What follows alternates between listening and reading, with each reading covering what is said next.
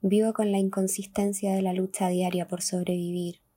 Vivo con la desagradable reiteración de la pena sin causa. Vivo en medio del bucle infinito de cuestionamientos existenciales. Vivo en la inmadura evitación de los problemas cotidianos. Vivo odiando y sonriendo a lo mismo, una y otra y otra vez. Y vivo justificando mis inconsecuencias en ella.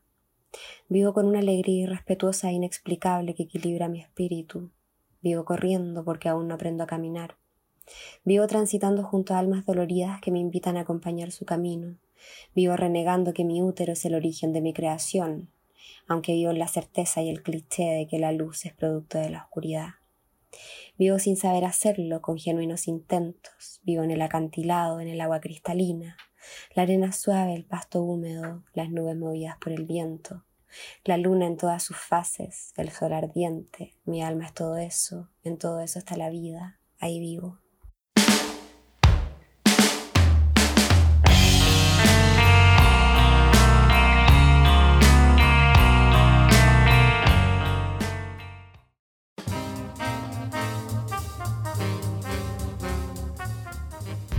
Después de mucho tiempo alejada de este rincón llamado la madeja cósmica, alejada incluso de la palabra podcast, que se convirtió en tabú durante todo este tiempo, les doy nuevamente la bienvenida a este espacio que, que va y viene, así como yo de la vida voy y vengo.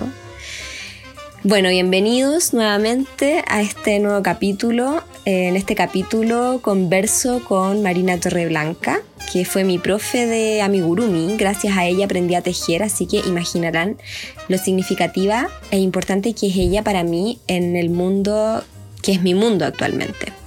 Además de eso, en, el, en la sección punto cruz les voy a contar una historia profunda que mm, tiene directa relación con algunas situaciones que me abruman, o más que me abruman, me irritan, porque adopté esa nueva palabra, irritante. Hay gente irritante, hay situaciones irritantes. Yo también soy irritante muchas veces. Hoy día he andado particularmente irritante, pero en fin, ese es otro tema. Bueno, y además de eso, de contarles en la sección punto cruz una historia que tiene de relación con la gente y con las situaciones, con algunas situaciones que son irritantes. En la sección cadeneta les cuento una historia que es, para mí es muy graciosa ahora, pero que en su tiempo fue no irritante, fue, fue extraña, fue súper freak la situación, como que nunca esperé que me pasara algo así, nunca me había pasado algo así y nunca me ha vuelto a pasar nada así, menos mal. Así que bueno, con todo eso espero que se queden a escuchar este capítulo de la madeja cósmica. Bienvenidos nuevamente.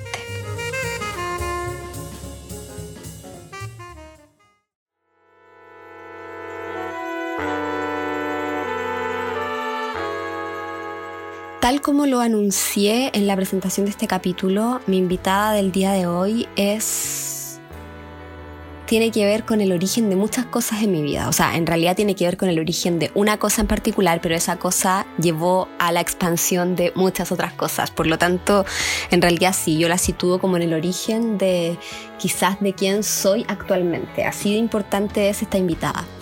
Ella es Marina Torreblanca, es mi rockstar eh, chilena del tejido favorita de todas las que existen. Ella es mi favorita. Ella fue mi profe eh, de crochet de amigurumi por allá por el 2010 parece. Hoy no sé, ya se me olvidaron las fechas, pero creo que fue el 2010 cuando sí, fue el 2010 cuando yo hice el curso con ella. Yo en mi vida antes de eso había tomado un crochet, o sea, sí, alguna vez tomé un crochet y mi abuelita me trató de enseñar, mi abuelita una seca del tejido, pero yo no sé si mi abuelita no tuvo la suficiente paciencia para enseñarme o yo no tuve el suficiente compromiso para aprender.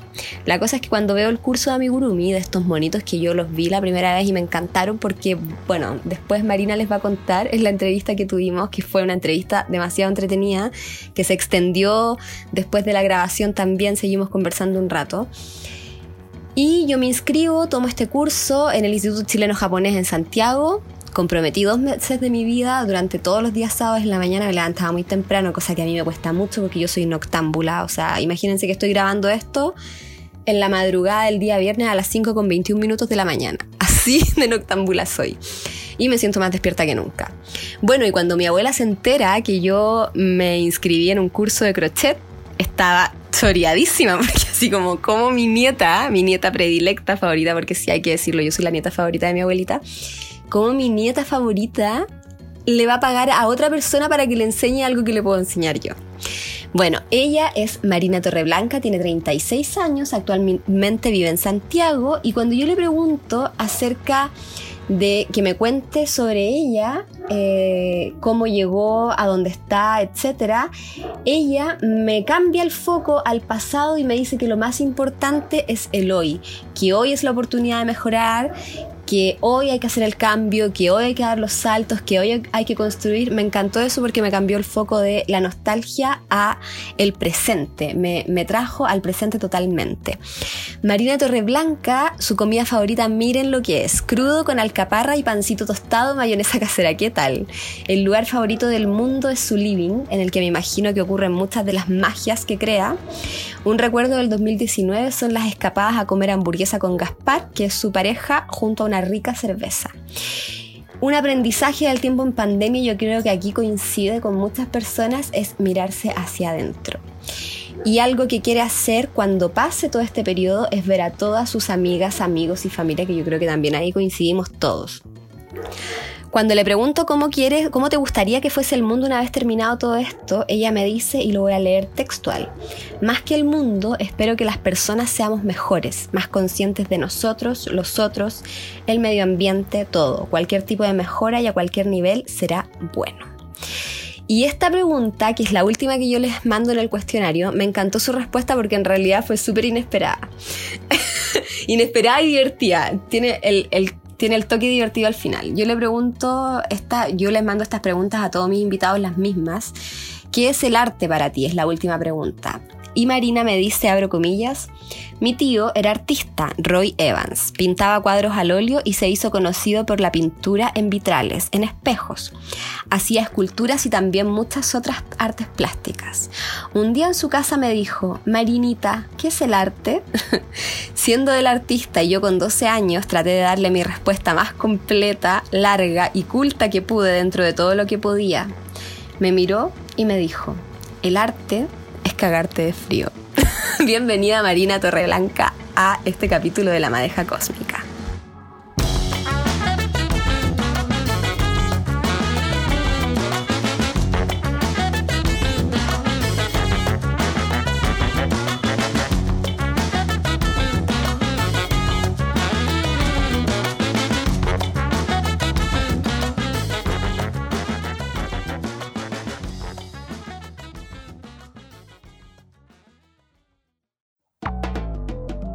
Hola Mari, ¿cómo estás? Hola Pía, bien y tú. Bien, oye, muchas gracias por estar aquí conmigo, qué bacán. Mi profe.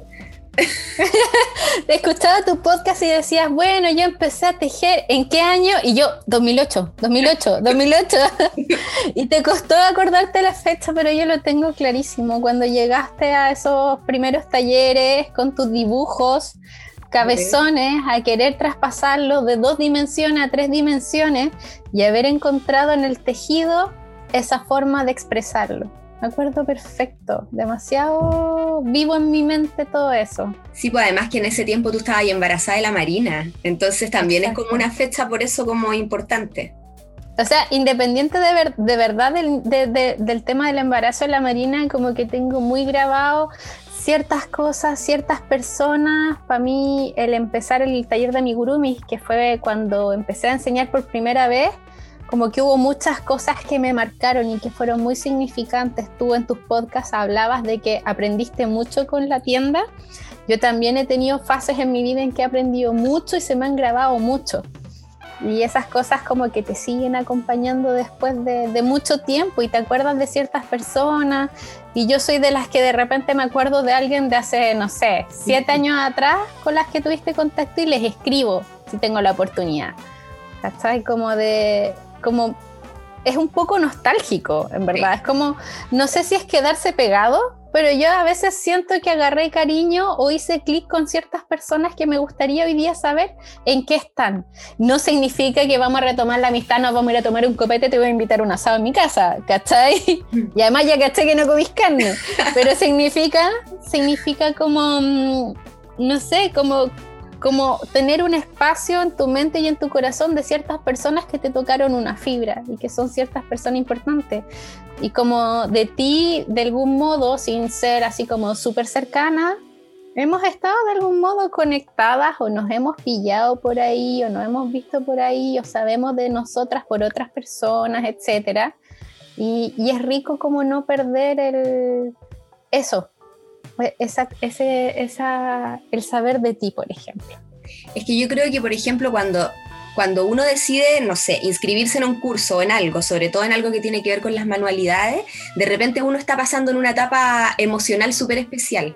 Entonces, con las personas con las que te conectas, yo tengo una, de ese curso del que yo hice contigo, yo tengo una muy buena amiga, la Pauli, que la Pauli nunca más hizo amigurumis, de hecho me ha pedido a mí que le haga, pero de ahí surgió una amistad súper bacán, ¿cachai? De ese curso. Entonces, igual es como significativo. Así es, sabes que y me doy cuenta que independiente de eso haya sido el 2008 o no sé, el año pasado que yo seguía haciendo clases presenciales, la gente hace mucho clic. En el caso de, de, los talleres de amigurumi y en el Instituto Chileno Japonés, me pasaba que había una variedad muy grande de gente. Habían hombres, había mujeres mayores, habían abuelitas, había gente joven, eh, siempre el promedio era gente joven. Mm. Pero siento que en los talleres que doy últimamente, también como el canal de llegada es Instagram, eh, es mucho más marcada el tipo de gente que llega. Y eso hace que haga muy que muy fácilmente hagan clic entre ellas y se genere esta amistad que tú generaste con, con la Pauli. Eh, ¿Pauli se llama? Paulina, sí. Ya ni me acuerdo, sí. eh, también ocurra, ¿cachai? Con, con, grupos de chiquillas que después, oye, terminemos el taller tomando en un copete, ¿cachai? Vamos a una plaza de Ñuñoa, o cerremos el taller así, ya está. O, o, siguen después yendo a otras clases, ¿cachai? No necesariamente conmigo, pero como que disfrutan la compañía de ellas, hacen un clic de mm, estilo de vida, de familia, de, de, gustos, de preferencias, de cosas. Y es lindo encontrarte con la gente así, es, muy bonito. Sí, Como que la gente aparece en tu vida y, y hay que estar dispuestas a, a, escucharlas, a darles la bienvenida y poder encontrar grandes amigas. Sí, y es gente además con la que existen pocas probabilidades que en la vida te, encuentres, ¿cachai? Es como que es ahí, es ahí donde se da. Sí, exactamente, y uno no se da cuenta, pero de repente el tejido une personas, ¿cachai?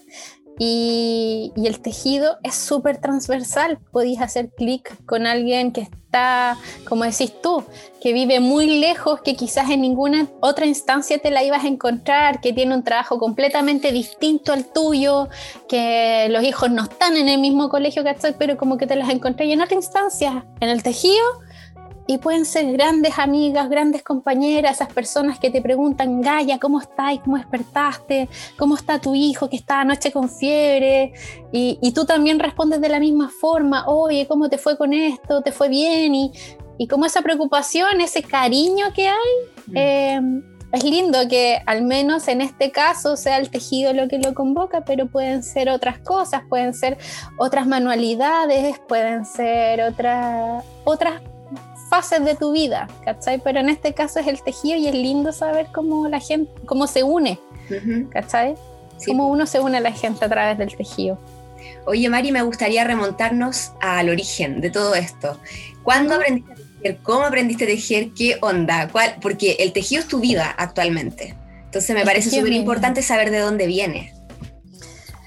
Eh, he comentado varias veces que en el colegio nos enseñaron a tejer. Yo igual que tú estuve en un colegio católico y el que nos enseñó a tejer fue el profesor de artes plásticas, pero como que se ponía enfrente tuyo, alrededor éramos 15 minas, eh, yo estaba en un colegio católico que antes era de hombres, entonces siempre de los 45 alumnos eran 30 hombres y los poquitas éramos las mujeres. Entonces el profesor se ponía, ah, mira, así se urde en punto, así se teje el punto derecho, así se teje el punto revés, y después de esto tenéis que traerme una juan la próxima semana. Esas eran las indicaciones y las exigencias, ¿cachai? Eh, yo claramente cuando estaba en el colegio y me enseñaron eso, no lo hice yo. Se lo pedí a mi tía que lo hiciera y llegué con un ajuar atómico, me saqué un 7, que pero que yo nunca lo hice, profe, si escucha esto, perdón. Sepa que aprendí a tejer. Eh, y, después, en algún punto, tercero cuarto medio, aburría, tejí una bufanda. Tengo por ahí la foto de la bufanda. Era una mezcla muy linda de rayas grises con negro. O sea, perdón, celeste con negro. Mírala, güey. celeste con negro. Y, eh, y, era todo lo que yo sabía tejer, bufandas. Y después, eh, ya en la universidad, me dio eh, neumonía, pulmonía, no me acuerdo una de esas dos, creo que era pulmonía. Tuve, tuve que estar dos semanas guardando cama. Estaba súper aburrida y se me ocurrió sacar ese ovillo celeste y ese ovillo gris, o sea, eh, negro, para tejer algo, para entretenerme. Y lo tenía en una caja olvidada, lo saqué, tejí algo. Y después dije, ya, ¿qué más puedo tejer sabiendo lo único que sé, que es como punto derecho y revés? Y hice unos mitones deformes, hice muchas cosas deformes porque yo no sabía aumentar ni sabía disminuir. ¿Cachai? Entonces dije, ya, pero ok, la forma de un mitón es así que después se divide, entonces puedo hacer un rectángulo que después se divida y puedo, y, logré hacer cosas bien deformes. En ese tiempo mi tía que tejía iba a almorzar los viernes a mi casa, entonces me, le decía, mire tía, estoy haciendo esto. Ah, mira, te presento la disminución te presento el aumento y toma, te traigo un libro de los años 70, tipo labores, para que lo, estudies. Y yo no entendí nada con ese libro. Estaba en español, pero para mí era chino, no entendía nada, que era un menguado y, y, muchas cosas que sentía que no eran amigables en la enseñanza, fue muy complejo y nada, y dije, ya, pues, internet. Y yo siempre he sido muy computina. De ahí caché que la palabra en inglés de tejer era knit, así que busqué knitting y llegué a modelos maravillosos, cosas maravillosas que nunca pensé que se podían hacer con lana. Porque claro, yo venía de una escuela donde esta tía de la que te hablo eh, tejía el típico ajuar de guagua, el chalequito de crochet y todo. Y mi abuelita eh, también nos tejía también los típicos modelos anticuados, ¿cachai? Yo ya tenía veintitantos. Entonces, como que ese siempre fue mi acercamiento al tejido y pensé que no podía salir de eso. Para mí el, material lo único que te permitía era hacer eso y, y súper mal de mí pensar eso, porque cuando me metí a internet a darme cuenta de que finalmente es un material y tú puedes convertirlo en lo que quieras, ¿cachai? me acuerdo que lo primero que vi fue un kimono de niti.com y dije, wow, uno puede tejer un kimono. ¡Qué! ¿Cachai? Entonces ahí empezó todas las ganas, la búsqueda, el aprendizaje. Afortunadamente tengo una buena base de inglés, entonces aprendía. Y, también al mismo tiempo en que yo aprendía, grababa videos, fotos, tutoriales para mi blog, mi sitio web, para enseñarlos. Entonces me quedaba doblemente grabado la lógica, el cómo se hacía, etc. Entonces ahí el tejido no paró. Es que es lo que pasa cuando uno enseña, cuando uno enseña uno aprende.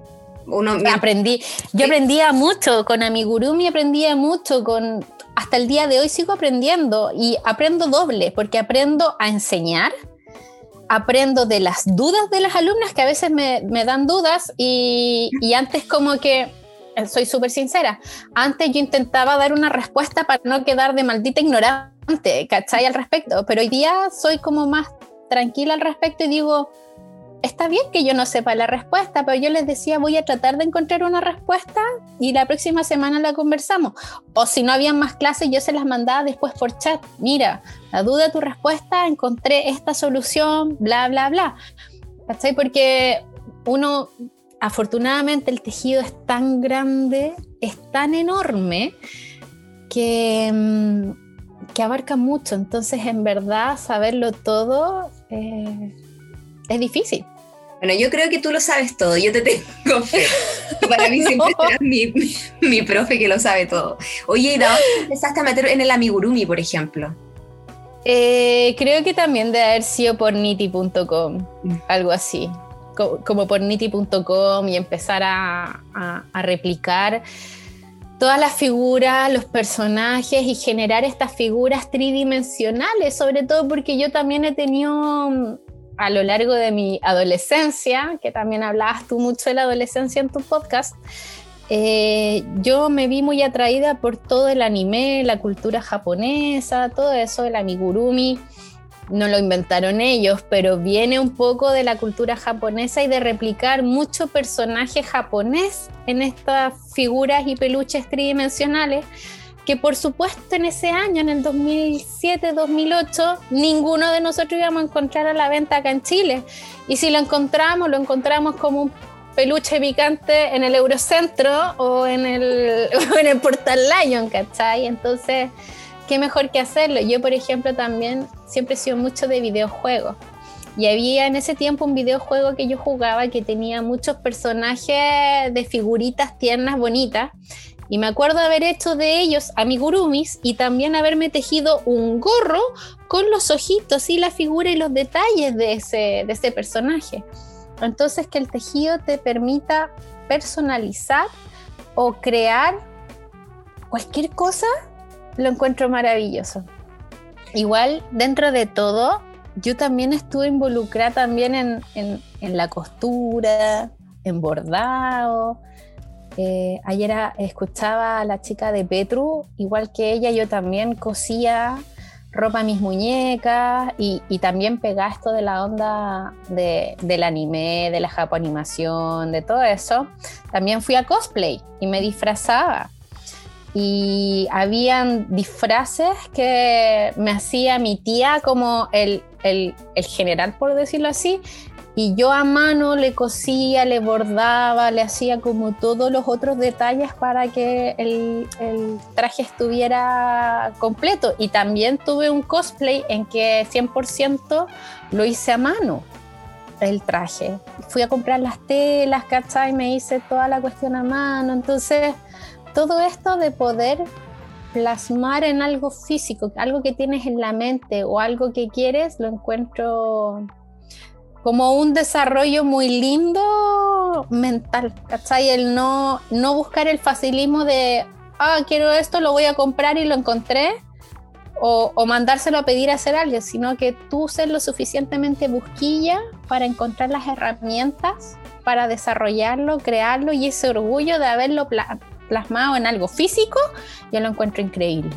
Sí, es como, es como concretizar el pensamiento. Para mí siempre ha sido eso. Porque yo pienso en los niños cuando son, cuando en la primera infancia, cuando uno generalmente, o sea, uno tiene que usar material concreto con ellos para que empiecen a aprender cosas del mundo que es tan abstracto.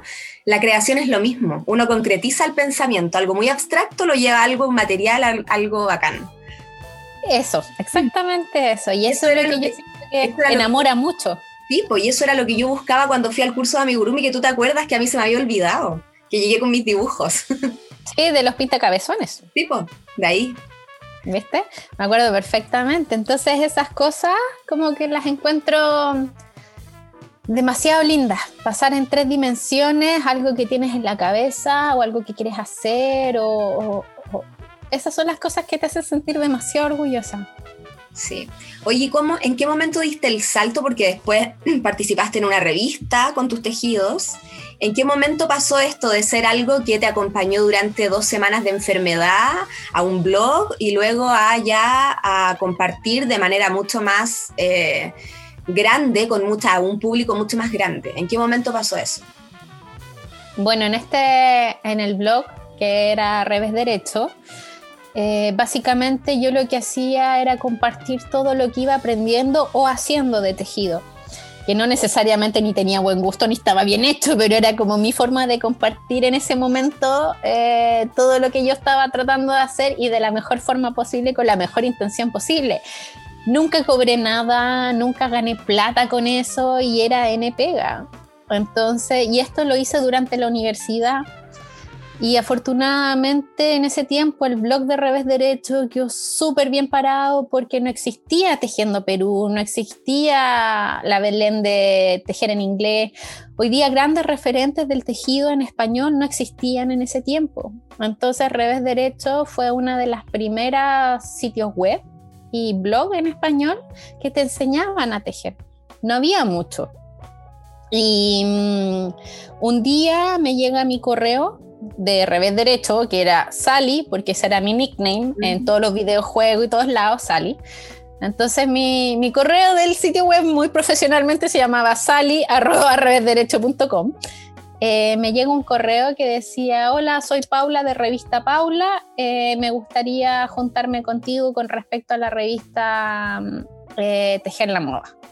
Y yo estaba en, en, mi último año de universidad, estaba preparando mi tesis. Me acuerdo perfecto que esto fue octubre. Y yo me junto con ella y claro, me cuenta que se llama Paula. Ella era la directora de revista Paula en ese momento. Y me cuenta que la directora de eh, Tejer la Moda en ese tiempo llevaba una, un año, la revista Tejer la Moda tenía un tiraje de 23.000 ejemplares y se vendía en un 98, 95%, se vendía súper bien. Ella decidía irse para hacer una revista exactamente igual y necesitaban encontrar una nueva directora que fuera capaz de hacer lo que hacía esta señora. Esta señora es la María Angélica Cordescu, ella es la actual directora de la revista Punto y Moda. La revista Punto y Moda es básicamente lo que fue la revista Tejidos Paula, así como hoy día la Alejandra Ferrer de Materia Prima ella hizo materia prima porque también fue directora de la revista Paula Práctica. Entonces como que, como que se fueron a independizar y, crear su propia versión de lo que ellas consideraban ellas dos. Eh, no las estoy mezclando, te estoy dando como ejemplos de, esto. Así como la Alejandra Ferrer fue a hacerse su materia prima, eh, la María Angélica se fue a hacer la punto y moda. Y llegaron a mí por el blog de Revés Derecho, porque encontraron en internet alguien en Chile que sabía hacer instrucciones, que sabía hacer, sabía de tejidos, porque ellas no tenían, no conocían de este mundo y no tenían cómo llegar a nadie. Y ahí llegué yo, una pendeja de 22 años, hola. Me miraron con cara rara porque yo era muy chica, no sabían si iba a ser capaz de, de llevar la revista y todo eso.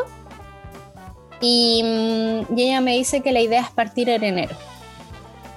Y si bien la idea es partir en enero, la idea era como que yo me juntara constantemente con la María Angélica para que ella me pudiera traspasar todo lo que ella sabía y todo lo que ella conocía de la revista, el tejimaneje de eso, para poder hacerlo. Yo estaba cagada Caga susto.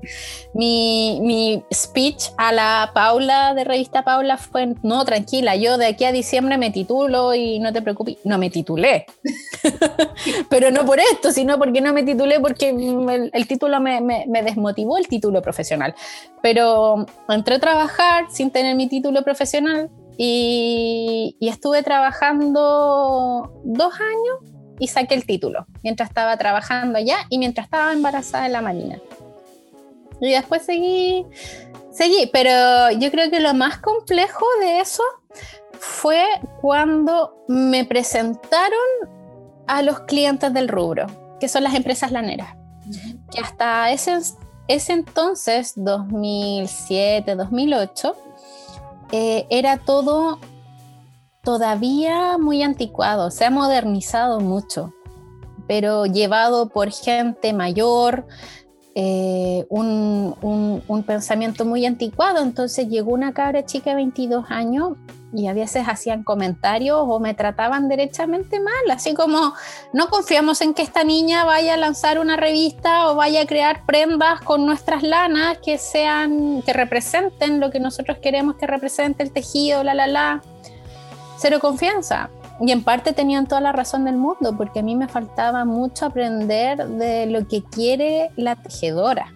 Una cosa es lo que quiero yo como, como tejedora y otra cosa es lo que quiere la tejedora, la cual compraba y apuntaba a la revista. Entonces ahí hubo mucho aprendizaje y, y de ahí pasé de eso, o sea, de, de salir de la universidad a entrar a trabajar subcontratada, una pega de lunes a viernes, ¿cachai? Hasta las 6 de la tarde, independencia económica, trabajando en tejidos, pero te quiero así como, como aclarar un poco, yo nunca tejí para la revista. Mi pega era meramente coordinar, idear, traspasar las instrucciones, escribirlas, hacer los diagramas, pensar en las prendas, en los colores, ir a las tiendas, pedir las lanas, llevarlas a las tejedoras, como de coordinación y dirección. Solamente tejí para la edición de amigurumis porque ninguna de las tejedoras las cuales conocíamos o teníamos eh, cachaba lo que era un amigurumi. Entonces, esa fue la única revista donde yo tejí algo. O en alguna edición de Guagua que tiré una manta mía. Pero mi pega ahí no era tejer, era de coordinar. Y eso abrió muchas puertas. Sí, eso fue increíble para todo lo que estáis haciendo ahora actualmente.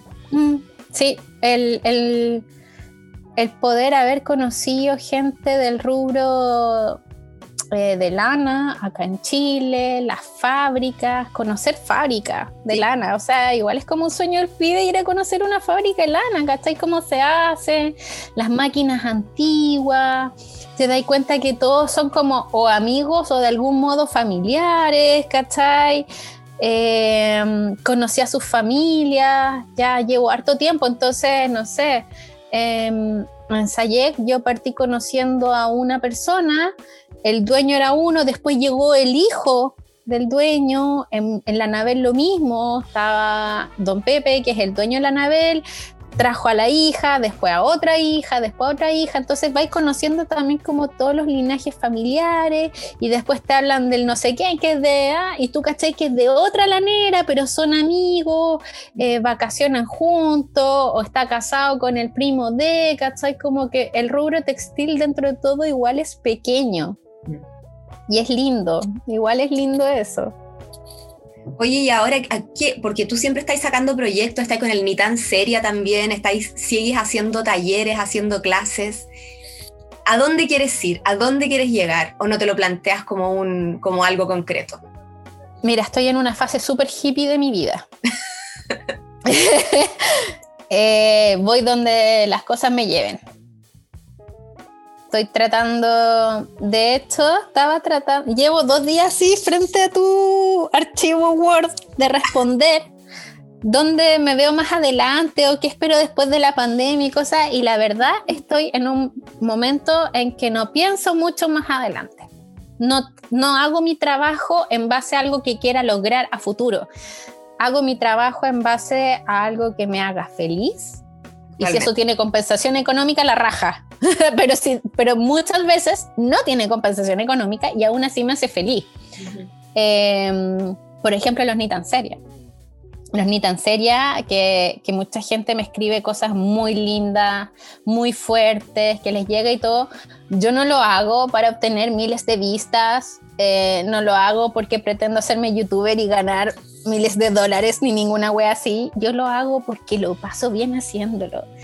Y reflejo de eso fue el último capítulo que le dije a los chiquillos, ya estreno y nos instalamos los cuatro a verlo, a reírnos. A... Ellos se ven a ellos mismos en la tele, se ríen, se ríen de la edición, porque es como el reflejo de la familia. Entonces, eh, hoy día es el ni tan seria, el día de mañana podrá ser, no sé, otra cosa. También me acuerdo hace dos años atrás cuando hice el cal del Viva Mori, que era esta polera. Puta, que de un momento a otro, oye, yo podría hacer unas clases de esto, ya listo. Le dije, Gaspar, se, me ocurrió esta idea, me metí en las patas de los caballos, pero me dijo, ya, dale, dale nomás ya, y, sacar fotos, grabar, hacerlo al tiempo, escribir todo, el post, editarlo semana a semana, la cantidad de gente que compartía sus cosas y todo eso que de verdad no tiene como compensación económica directa, pero me hacen feliz. Y como que de eso me he dado cuenta. Entonces, hoy día yo no estoy trabajando para hacer una escuela de tejido. Hoy día yo no estoy trabajando para tener un local propio. Hoy día yo no estoy, hoy día yo estoy trabajando en las cosas que me hacen feliz. Maravilloso. Yo creo que eso siempre te lleva a lugares maravillosos e inesperados.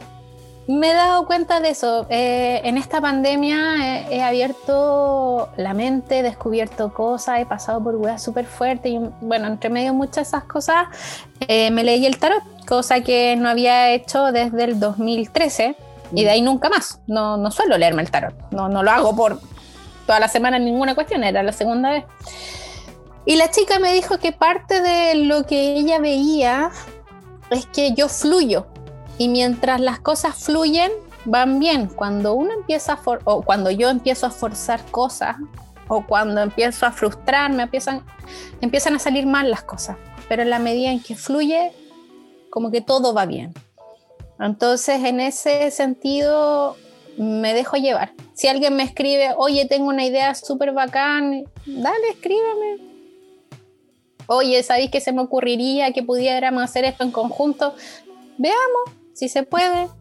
Eh, oye, ¿sabéis que? Dale. Así como... Eh. Y así han llegado cosas sorprendentes, bonitas, y, es eso, finalmente todo es sorpresa, ¿cachai? y es lindo eso abrazar la sorpresa. Oye, Mari, me encantaría seguir conversando contigo porque tengo tantas otras preguntas. Pero ¿Ya se nos fue el tiempo? Sí, ya se nos fue el tiempo, pasó demasiado rápido. pero, pero me gustaría dejarte eh, el último momento para que tú me digas lo que quieras, o no a mí, sino que para que digas lo que tú quieras respecto a cualquier cosa. Ah. Ay, eh Mira, algo que me he dado cuenta y que he tratado de implementar en esta pandemia eh, tiene que ver con que todos estamos pasando por cosas. Y esas cosas pueden ser buenas o malas. Entonces, en la comunicación, yo creo que hay que tener cuidado y sutileza con respecto a todo y, y ponerse en los zapatos del otro. Te puedo dar un ejemplo súper sencillo.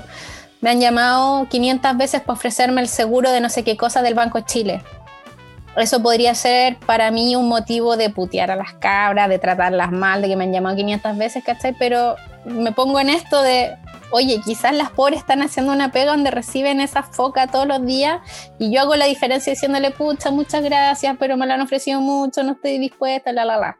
Lo mismo con las redes sociales.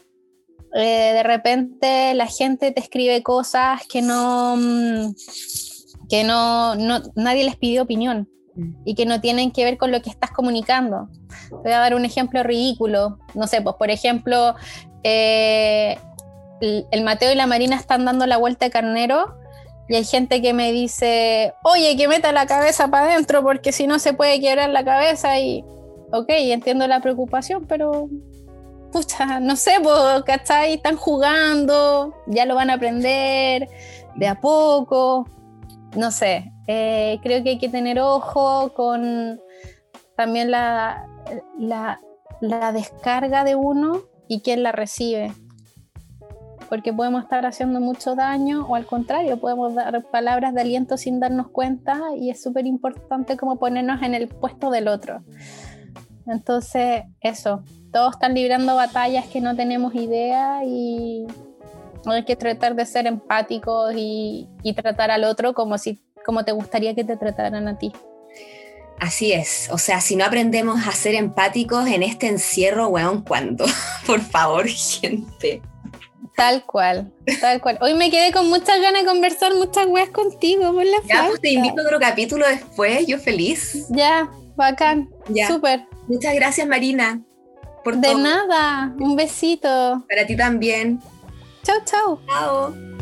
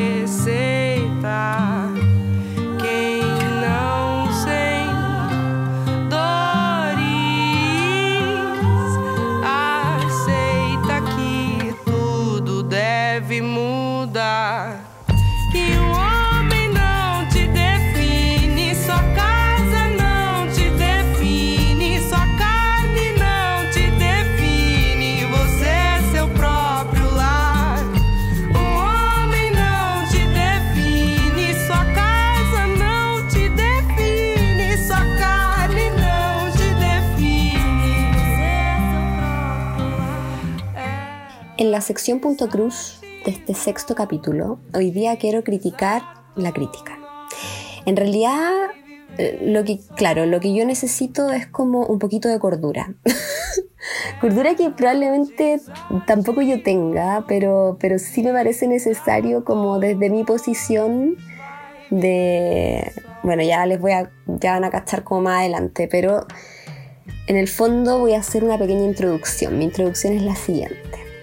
Yo, a mí me parece maravilloso, creo que como, como mujer, como esa presentación que me hice al inicio del capítulo, creo que, y aquí yo creo que todas las mujeres o la mayoría se identifican con lo que voy a decir, me he sentido oprimida sin saberlo. O sea, solo supe que en realidad yo vivía en una opresión cuando ciertos grupos minoritarios de nuestra sociedad empezaron a levantar la voz y yo me sentí identificada con aquellas cosas que criticaban y con aquellas cosas que querían dejar de normalizar o de naturalizar.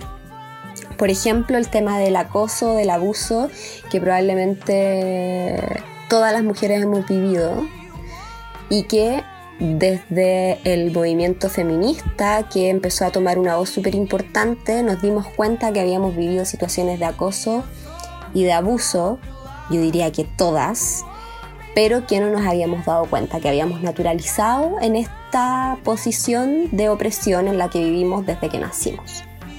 Yo diría desde que nací hasta que tuve, no sé, 33 años, 32 años bueno, yo a mí eso me ha parecido que nos ha ayudado a vivir una liberación individual y colectiva que ha sido súper importante. Sin embargo, o sea, no es que no sé sin embargo, pero paralelamente a eso ha pasado que también siento que se ha perdido un poquito el sentido de la compasión. ¿Qué quiero decir con esto? En realidad, más que explicarlo, voy a contar una historia para que se entienda. Yo nací el 30 de noviembre del año 1986 y por allá por el año 90 mi mamá Amalia y mi papá Álvaro se separaron, decidieron separarse, ellos tenían una diferencia de 10 años, en realidad no sé qué guay importa, da lo mismo, pero bueno, no sé por qué lo mencioné, pero da lo mismo, mi papá era mayor, mi papá tenía 30 y 34 años, por ejemplo, la edad que yo tengo ahora, y mi mamá tenía 24. Tenían una diferencia de 10 años. 24 años que para mí me parece una cabra chica, pero que en aquellos tiempos no era tanto porque en aquellos tiempos la gente a esa edad se ponía a tener hijos y a casarse. Bueno, mis papás se separaron cuando yo tenía 3 años y de ahí yo no volví a ver a mi papá nunca más. Nunca, o sea, ni para una Navidad ni para un cumpleaños, para nada. Eh, obviamente uno como cabra chica ve eso, o sea, ve una cara de la, moneda, ve una, ve una sola situación, no cacha las cosas que pasan entre los adultos, uno las va conociendo después con los años. Pero da lo mismo, da lo mismo lo que pasó. Lo importante en esta historia es que mi papá se fue y dejó de, en el fondo fue como como yo siento como esta sensación súper de los niños, que es como que cuando dejan de ver algo, ese algo deja de existir. Eso es como yo creo que lo que le pasó a mi papá en, su cabeza. Él dejó de ver a sus hijos, entonces sus hijos dejamos de existir para él. Y bueno, mi papá siguió, fue repitiendo esta historia a lo largo de, de su vida. Después de mi mamá, él se volvió a emparejar, tuvo dos hijos más. Y en medio de esa, de esa relación tuvo un amante y con esa amante tuvo otra hija, que al final él fue con esa familia con la que se quedó, con, esta, con la pareja que fue su pareja hasta el final, porque mi papá falleció en enero, y con esta última hija que es mi hermana más chica, que yo supe que era mi hermana este año. Bueno, me adelanté mucho en realidad. Entonces mi papá, un hombre con problemas de adicción al alcohol, con, con serios problemas para relacionarse y para comprometerse claramente, tildado un, un weón de mierda, pues, al final, porque en realidad el típico papá chileno que se aleja y que no sabe nunca más de su, de su hijo. Bueno, ese era mi papá. El tema es que, y acá me voy a saltar hasta el año 2015, cuando me llega un mensaje a mi, a mi cuenta de Facebook y me dice este mensaje. Hola Pía, soy Claudia y nosotras dos somos hermanas. Entonces yo en mis... en mi cabeza fue como que wea, que no, es que ya, es que no puedo creer esta wea. Yo lo único que pensaba en ese momento era como, weón, ¿por qué siempre me pasan estas weas a mí tan freaks? Bueno, la cosa es que yo le respondí y empezamos como a relacionarnos. Y en medio de toda esta relación eh, también incluimos a, a Bárbara, que es nuestra hermana mayor, que es eres la única hermana con la que yo sí tuve relación toda mi vida, básicamente porque nuestras mamás se encargaron de que nosotras eh, tuviéramos una relación, nuestras mamás mujeres muy bacanas. Y bueno, entonces nos empezamos a relacionar con esta nueva, con este nuevo elemento que apareció, Claudia. Y un día Claudia me dice a mí, porque yo fui de, toda de todos los hermanos, de todos los hijos que tuvo mi papá, fui la que menos tuvo relación con él, porque todos se relacionaron más años que yo por algún u otro, otro motivo. Bueno, cosas de la vida. La cosa entonces es que mi hermana nueva me dice que mi papá me quería conocer. Yo obviamente con la curiosidad de siempre accedí. Y mm, bueno, hay que decir, así como nota al pie, es que mi mamá nunca, nunca, nunca, nunca, jamás, a pesar de todo lo que mi papá le hizo, porque sí se portó bastante mal con ella, nunca jamás, mientras yo crecí, me habló mal de mi papá. Nunca, nunca. Lo único que sí, ella me decía la verdad, que era que mi papá, puta, no estaba nomás, pero no, no me habló nunca, nunca hubo odiosidad, yo nunca vi odiosidad de su parte hacia él, a pesar de todo. Entonces, claro, cuando a mí me dicen, tu papá te quiere conocer, yo estaba limpia, tenía mi curiosidad limpia todavía. A pesar de que ya me había enterado de más cosas siendo más grande, porque también obviamente uno empieza a preguntar y quiere exigir información que ya está ahí grande y que la podéis soportar. Entonces, bueno, yo me reuní con mi papá en el 2015 y eh, la vez que me reuní con él, yo sentí que él como que estaba corto de tiempo, como que eso, eso sentí yo, así como que era la hora de almuerzo estuvimos en la hora de almuerzo eh, y me, en algún momento me dice, ya, me tengo que ir porque tengo que... Él tenía un negocio. Me dice, tengo que ir a abrir el negocio y no sé qué. Y yo quedé como, ¿qué chucha este weón? Eso pensé yo. ¿Qué weá este weón? O sea, no me ve hace miles de años. Y ahora que me ve, en vez de tomarse el día y la tarde para dedicarla completa a mí, me dice que tiene que ir a abrir el negocio. Conche su madre. Entonces, bueno, yo salí de esa, mm, de esa reunión como bien enojada, la verdad, porque, o sea, como bien desilusionada. También aquí aparece el tema como de haberme hecho expectativa y toda la cuestión. Y bueno, al final como que esa relación entre los dos no prosperó porque también yo sentía como, como poco interés de su parte, entonces era como, puta, bueno, segunda vez que me desilusiona este caballero en la vida, Primero me abandonó cuando tenía tres años y ahora me abandona cuando ya bueno, han pasado miles de años y como que, bueno, no sé. Yo me sentía muy desilusionada y con harto enojo en ese momento. Y la cosa es que como que dejamos de hablar en algún momento. Y un día me llega un mensaje al WhatsApp y en ese mensaje había un, una foto de un examen y arriba del examen aparecía un monto. Entonces, y no había nada, no había nada más, o sea, solo era la foto, no había ningún mensaje, no había nada escrito.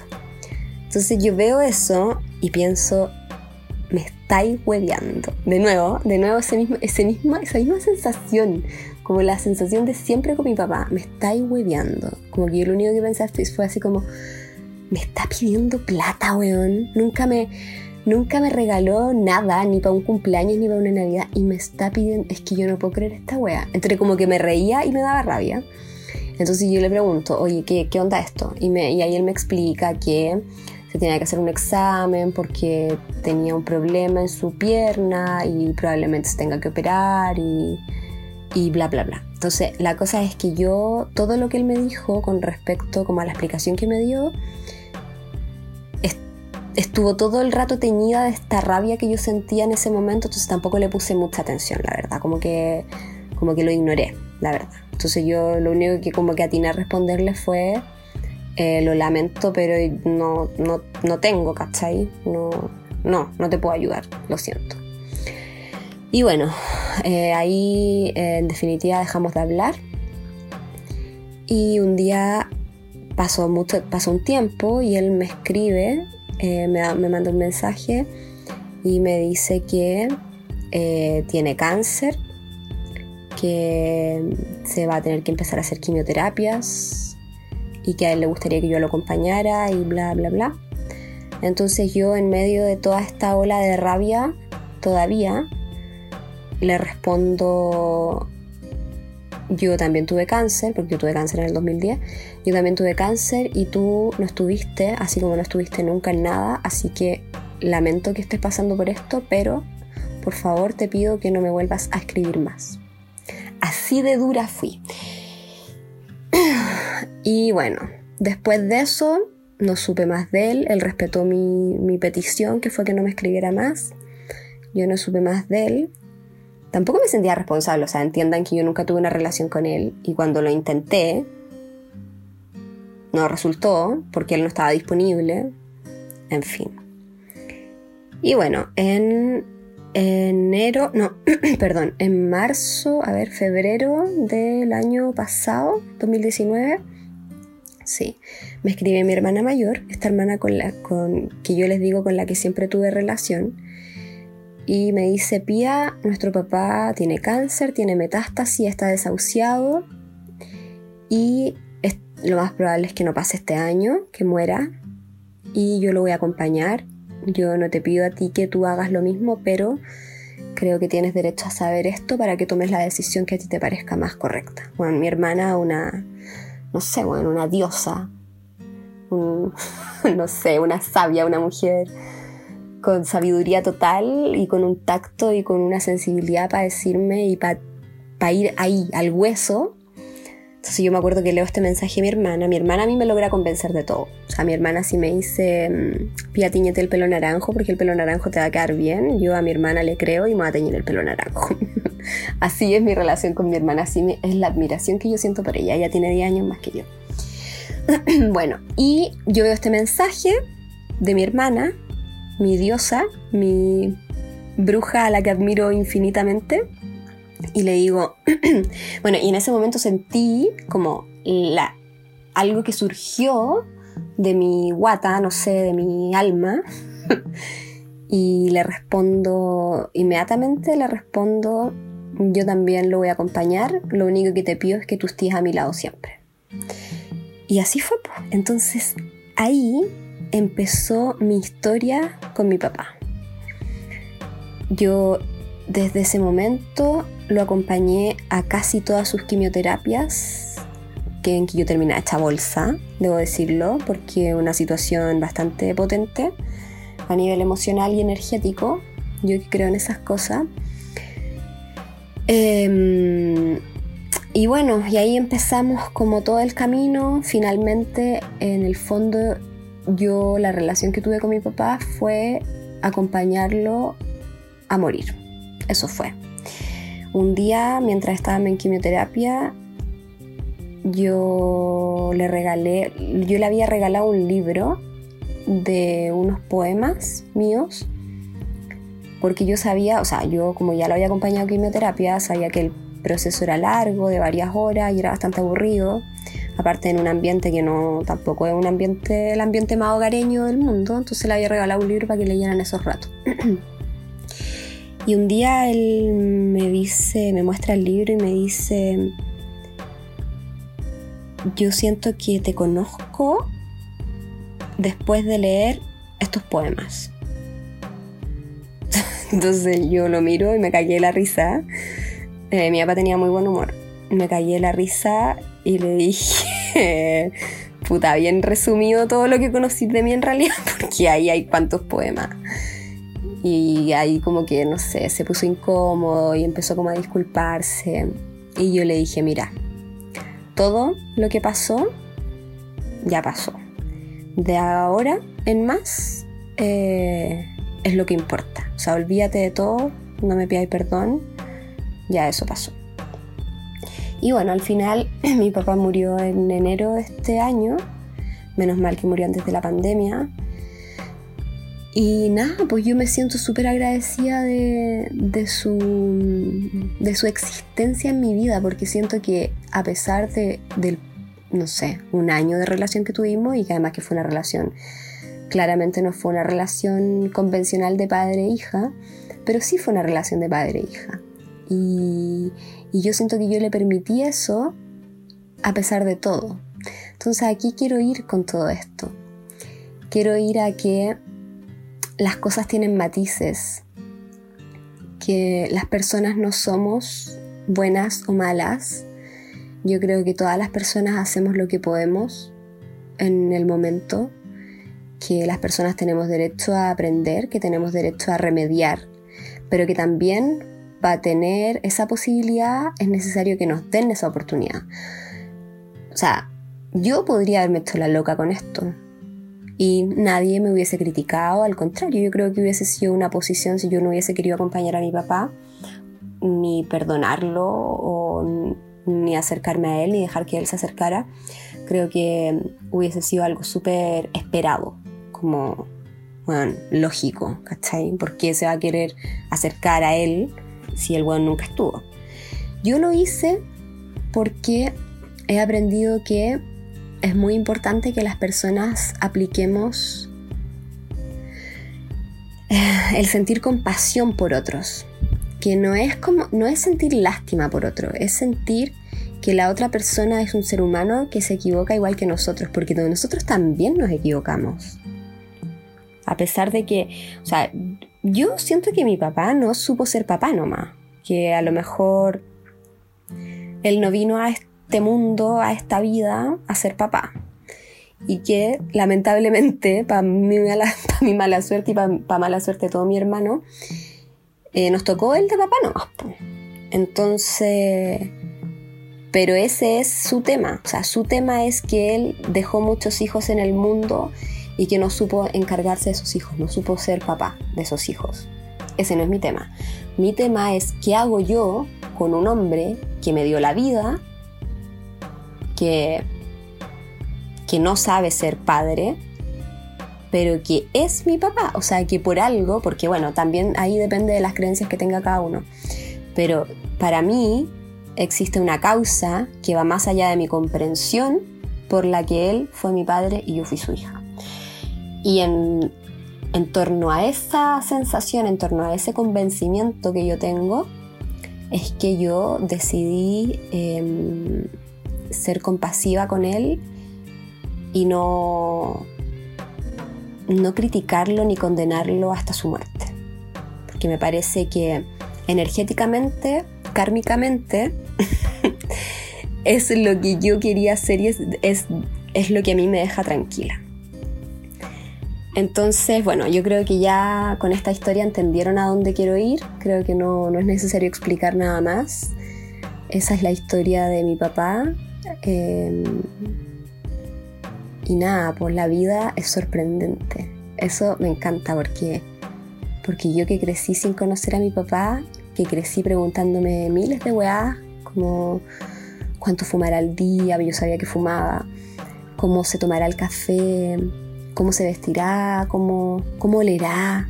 Yo que crecí preguntándome todas esas cosas muy cotidianas y domésticas respecto a mi papá, terminé vistiéndolo el día de su muerte. Así de sorprendente es la vida y, creo que eso es lo que a mí me hace no odiar tanto esta existencia. Me gustan esas sorpresas y me gusta, me gusta, me gusta el giro que dan algunas cosas. Y me gusta más aún pensar que las relaciones de cualquier tipo tienen su momento que tú puedes toparte con una persona en la vida y no establecer ningún tipo de vínculo con esa persona. Pero pueden pasar muchos años o menos, pueden pasar, pero pueden pasar muchos años, puede pasar una vida entera y volver a, a ver a esa persona y conectarte ahí sí con esa persona. Diciendo que a mí eso fue lo que me pasó. Y bueno, voy a despedir la sección, al final no sé si esto, esta fue la sección punto cru o la sección cadeneta. Em, no, fue la sección punto cru. En el fondo, gente, tratemos de... No sé, yo creo que de comportarnos con el resto como nos gustaría que se comportaran con nosotros, sobre todo en los momentos más difíciles. Eso, el principio de compasión, para mí es básico.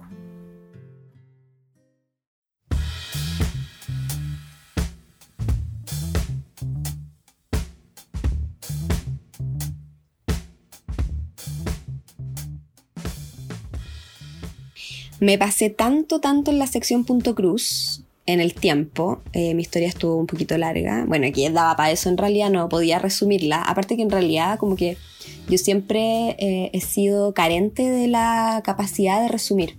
Cuando en el colegio, en la universidad me pedían hacer resúmenes, yo sufría, sufría mucho porque de verdad todo era importante todos los detalles eran importantes. Y quizás esa es como la típica excusa de las personas que no tenemos la habilidad para resumir, pero en realidad eso era lo que a mí me pasaba, que yo consideraba que todo era importante y cómo podía resumir, o sea, que tenía que tomar en cuenta qué detalle sacar, qué detalle dejar. Bueno, en fin, me estoy yendo por las ramas de nuevo. Lo que quería decir es que en esta sección cadeneta la voy a hacer corta, o bueno, me, lo voy a, me voy a proponer hacerla corta. En realidad voy a declarar que la voy a hacer corta, pero puede que me alargue igual por este tipo de de cosas que me pasan, que me distraigo y me, y me voy por las ramas. Pero yo también siempre he dicho, no sé si se los mencioné alguna vez a ustedes, yo considero que los árboles más bellos son aquellos que son más frondosos. Por lo tanto, si las personas somos un árbol, aquellas personas que nos vamos por las ramas somos las de árbol más frondoso. en esta sección cadeneta les quiero contar una historia que es corta, insisto, la voy a hacer corta, y es una historia divertida, pero que es divertida en la superficie. Porque en realidad si uno la profundiza, cosa que yo no voy a hacer, solo les voy a contar la historia y ustedes si quieren lo profundizan. Eh, resulta ser una historia bien penca en realidad, eh, hasta violenta, sí, es violenta todo el rato. Bueno, pero no... en fin, la historia parte así. Un día yo fui a la ciudad esta muchacha de campo fue a la ciudad a comprar insumos para tejer. No me acuerdo si era para tejer, no me acuerdo qué proyecto estaba haciendo, pero necesitaba comprar cintas. Las cintas, existen miles de variedades de cintas. Eh, hay algunas más anchas, otras más angostas, hay, unas, algunas que son como medias transparentes, unas que son medias tornasoladas, otras que son bueno, en fin, hay miles de cintas. Las personas que han ido a comprar cintas saben que hay miles de cintas. ¿Y qué necesita uno cuando va a comprar algo? necesita poder elegir, ¿verdad? Necesita que le muestren la oferta que hay para poder elegir y para poder hacer una compra exitosa y, una compra que te deje feliz como consumidor o consumidora. Entonces yo salí a una botonería que hay, eh, las personas que conocen Rancagua van a cachar, que está en San Martín. Ay, sí, San Martín no.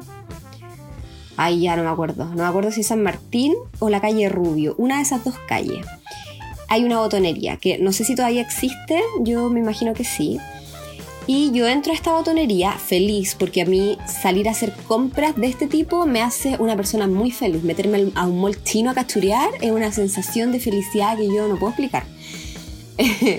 y cuando yo no tenía tienda, eh, obviamente no tenía el acceso a las lanas y a los materiales que tengo ahora. Entonces para mí yo iba dispuesta a gastármelo todo, lo que no tuviera incluso, en lanas, en, lanas principalmente y en cachureos pequeños, así no sé, botones, cintas, si encontraba alguna, alguna tonterita que nunca la iba a usar jamás en la vida y que probablemente todavía está guardada, la compraba igual porque me parecía bonito.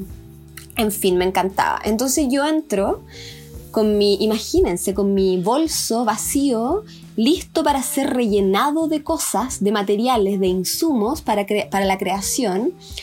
Además, yo vivo en San Francisco, por lo tanto, viajar a Rancagua, bueno, esta historia ya no se hizo corta. Viajar a Rancagua es un viaje que implica una hora, porque entre que la micro, yo tomo la micro acá en la esquina de mi casa, la micro recorre todo el pueblo para salir hacia la carretera, por lo tanto son como 15 minutos solo dentro del pueblo. Luego en la carretera es media hora, ya van 45. Y luego en meterse a Rancagua son 15 minutos más, entonces al final es una hora. Entonces uno cuando va a hacer este tipo de compras y tienes que hacer este viaje, vas con expectativas, vas con... Y como soy yo, además, pues, me ilusiono rápido, eh, iba pensando en lo que iba a hacer, iba con una lista, porque yo soy de las listas, entonces iba con mi lista de todas las cosas que iba a comprar, bueno, en fin. Entro a esta botonería feliz, sonriente, y eh, la señora que estaba adentro atendiendo estaba viendo tele. Ya estaba sentada detrás del mostrador y estaba viendo tele. Entonces yo entro feliz con mi sonrisa y le digo, hola, la saludo. Y ya ahí yo caché su mirada súper hostil. Así, bueno, me odió porque le interrumpí, no sé qué estaba viendo, pero le interrumpí el programa que estaba viendo, claramente. Y solo con su mirada me, me hizo sentir violentada. Em, y bueno, me pregunta qué quiero, yo le digo que quiero cintas y me dice de cuál, entonces le digo que necesito verlas, entonces me dice ahí están. Yo tengo eh, miopía, que no es grave, pero yo veo muy mal de lejos.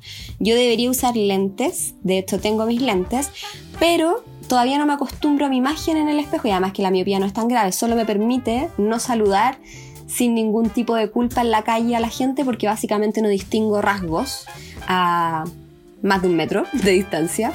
Entonces yo le digo eh, que necesitaba que por favor me las acercara porque en realidad no veía. Y yo siempre con una sonrisa porque yo ya cachaba que la vieja estaba súper pesada.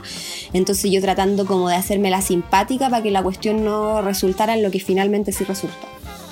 Entonces me dice que, mm, que no, que las vea de ahí.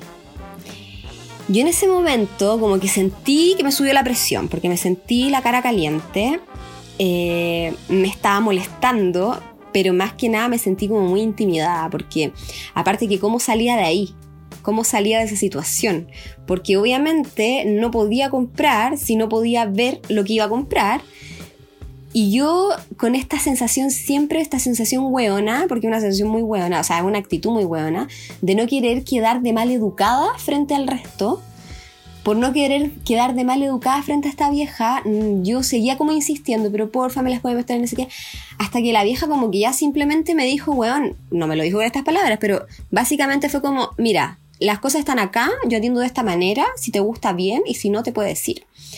Entonces yo me acuerdo que no sé de dónde me salió, me salió esta actitud.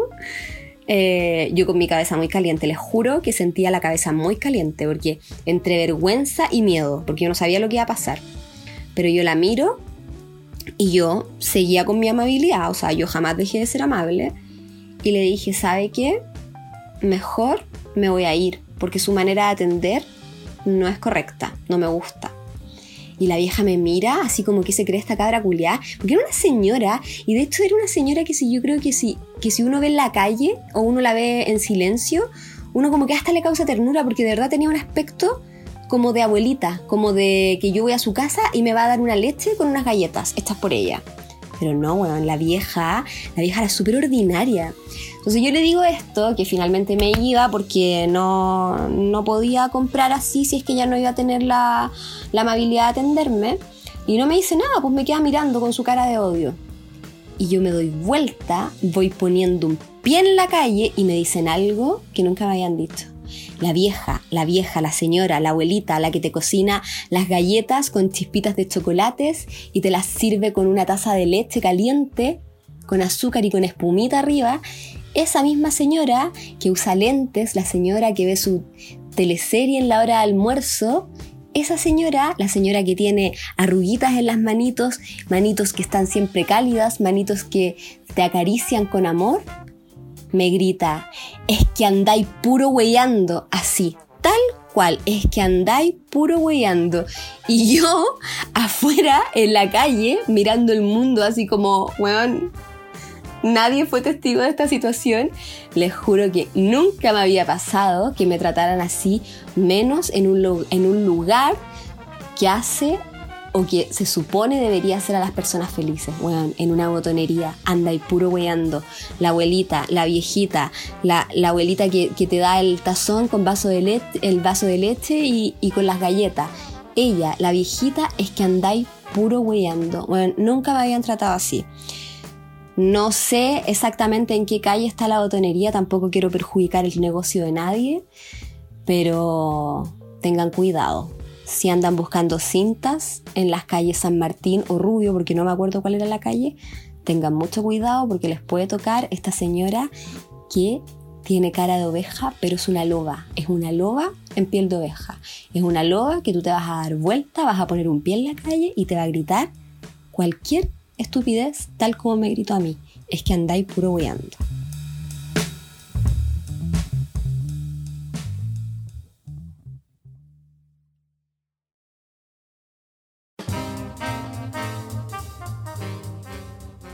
Bueno, y así llegamos al final del capítulo de la madeja cósmica.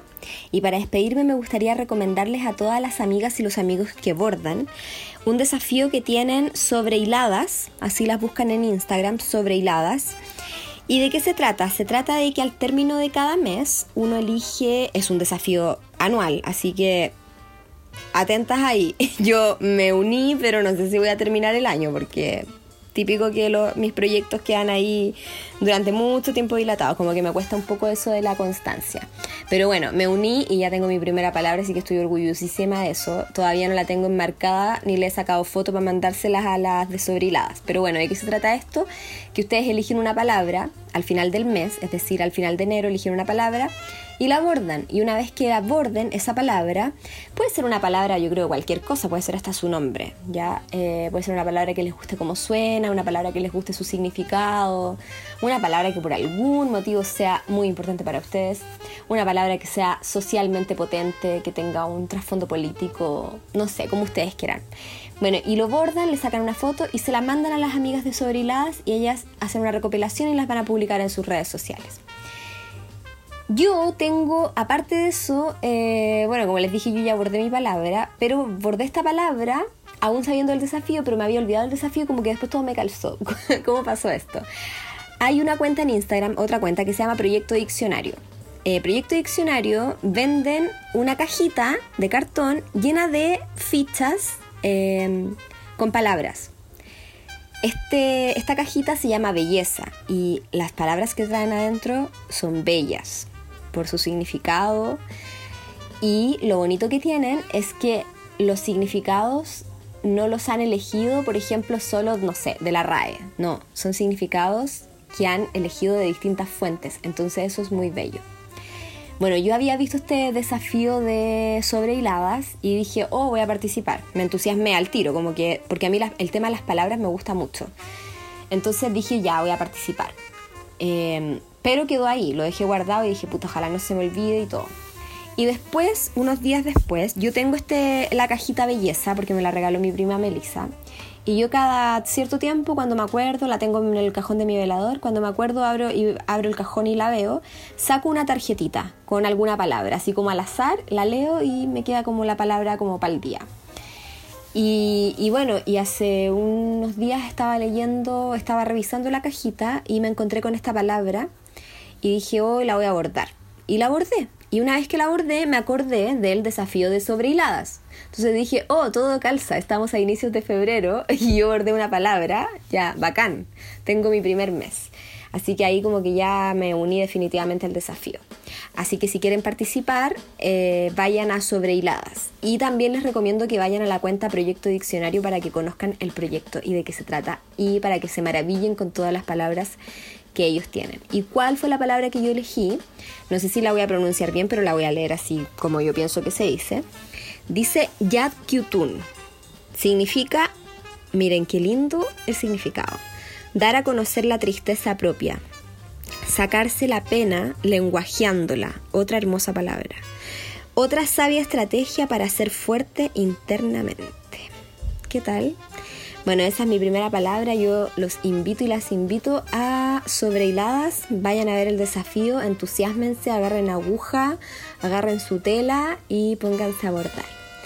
espero que nos veamos pronto en un nuevo capítulo eh, y les mando a todos mucho ánimo para terminar, no sé, la semana, el mes, el año, la pandemia, en fin, lo que sea. Que estén muy bien, nos vemos pronto. Adiós.